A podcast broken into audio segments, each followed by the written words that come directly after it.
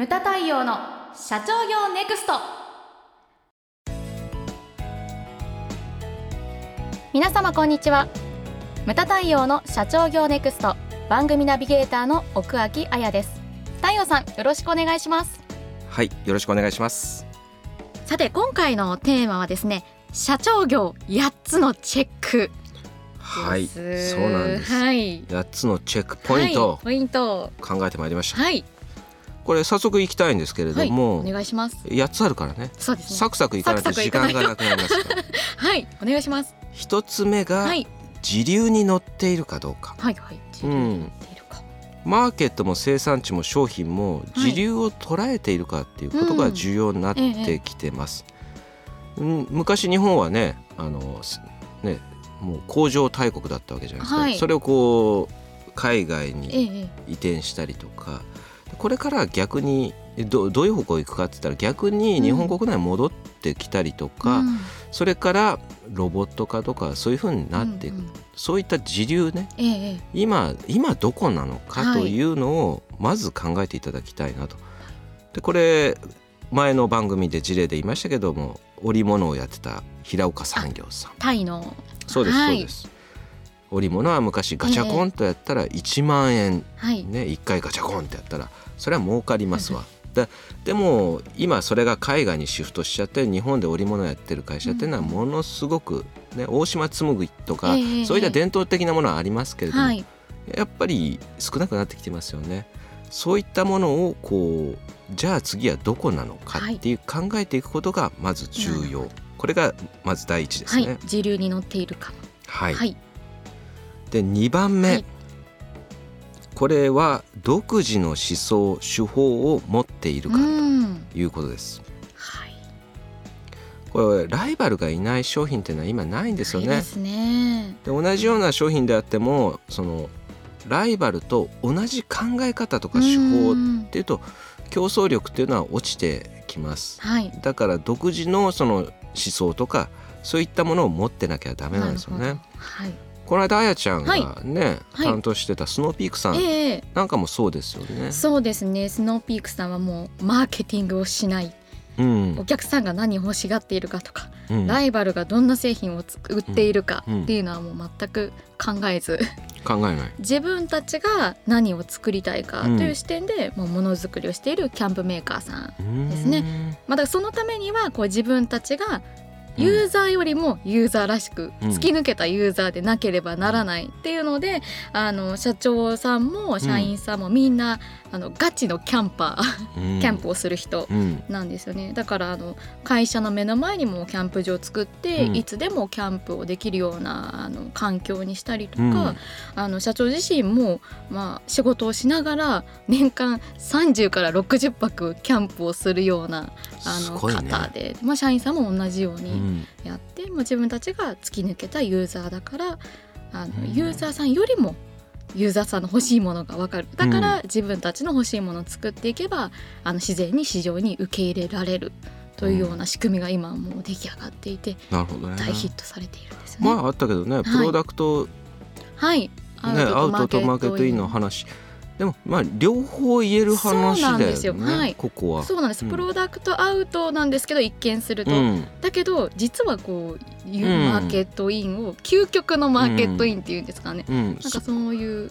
だからそこがスノーピークが躍進されてる秘密なんでしょうね。そですはい。うん、私もホームページ見ましたけれども、人と自然が豊かに触れ合えはい。るライフスタイルの提案とはい。いうことをやられてるんですよね。そうですそれでまあスノーピークさんはまあ、はい。ね差別化をしているはい。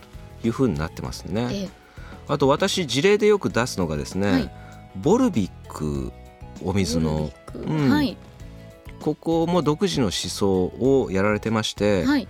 あの1リッターフォーはい。10リッえターえっていうこう、はい。ねあのこれちょっと調べたらですね、はい。今はもうやってないみたないなんですよね。はいまあボルビックでもドイツフランス日本って全部違うんですよね。うんうん。で日本は一区切りついたところみたいです、ええそれまで10年やってたみたいです、はい。2016年までかな、うんうん。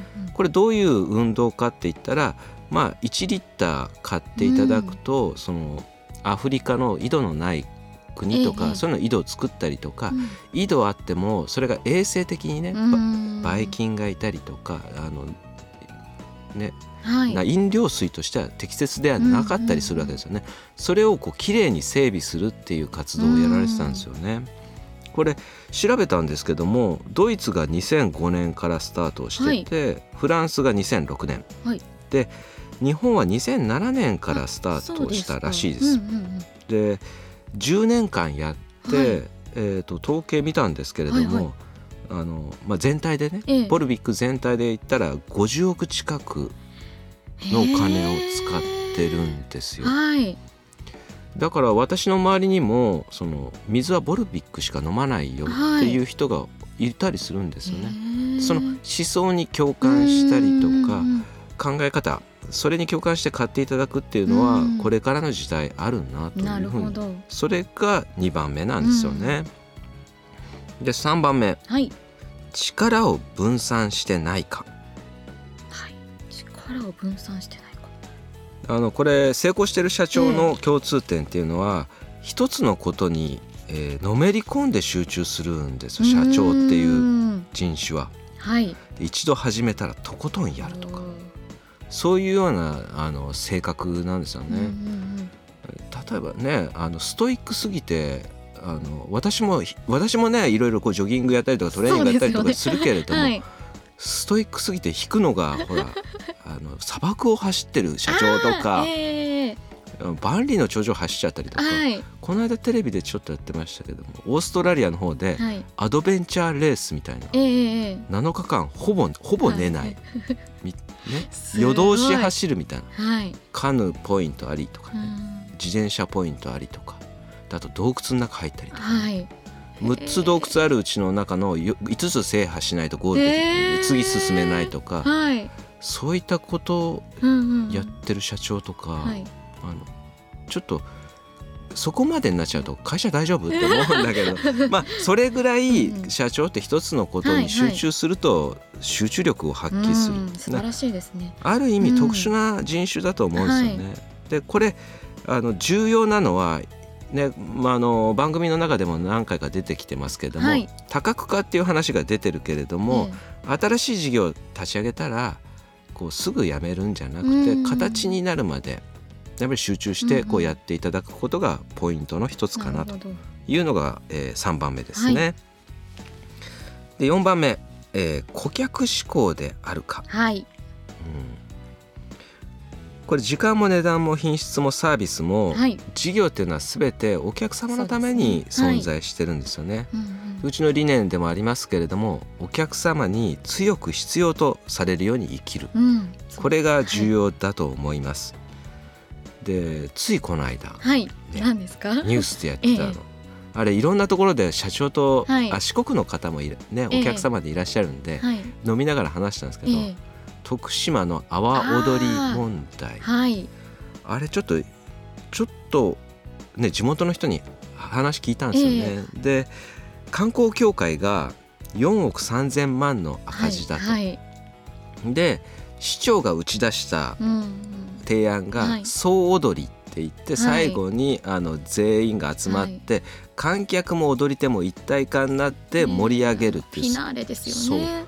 その総踊りを4つの会場に分散してやろうという提案をされたんですよね。ニュースでも何,、はい。何遍もやってましたけど、ええ。それはチケット枚数を売ってうん。赤字の補填するためだっていう発想ですけれども、はい。それ聞いてですね、はい。そちょっとお役所仕事じゃないのって思ったんです。よそこにうんお客様志向っていうのは一切ないわけじゃないですか。うん。お客様も踊り手も踊り手もお客様ですよ。そうですね。うんあの徳島県だけじゃないですからね、うん。日本全国から踊りに来てるわけですからね。お客様なわけですよ、うん。その人たちが総踊りを目的で来てるのに、うん。それを分散させるっていうのは顧客志向ではないんですよね、そこからまず間違えてると思うんです。はい。私的にはね、ええ。でも最後のその決着はまあどっちもどっちじゃないのって思ったんですよ、ねはい。経営者的感覚から言うと、うんうん。まず第一になんで4億3,000万赤字なの？っていう。ねなんかいろいろあるみたいですね。あのまあ、地元のね、はい、利権とか。観光協会と徳島新聞社のこの三つどもえが、うん、あるみたいですね。ね。はい。まあ、そこをちょっと改善しないことには何をやってもダメだと思うんですよね。でね、ね、日本もっといろんな祭りがあるわけじゃないですか。はい、あのね、東北も結構ね、人集客してますよね。ぶただの関東祭りだの、山笠だの、それを勉強せやっていうふうに思うわけですよね。だから散々我々も言ってますけれどもなんで人が集まるのかなんで儲かるのか、それをまず見に行ってから考えたらこういう発想は僕は出てないと思うんですよね。4会場に分けるとか、そういったですね顧客志向を間違えてるっていう会社結構あると思うんです。それをね見直していただきたいなとい。うふうに思います。はい、それから5番目、はい、激しい競争に強いか。はい。激しい競争に強いか。はい。でこれですねあのちょっと私は考えてきたのがあのこれねもうね聞いてる人はメモを取っていただきたいんですけど、はい、皆さんメモの準備を、はい、会社というのは、売りが強くなければ成功しない、うん、商品力がなければそもそも生き残れない。です、はい、うん。なんかありましたよね。強くなければ生きていけない。優しくなければ生きていく資格がないみたいな、はい、それと同じ同じような感じで覚えていただきたいなと。売りが強くなければ成功しない。でもその前に商品力がなければそもそも生き残ることができないんですよ。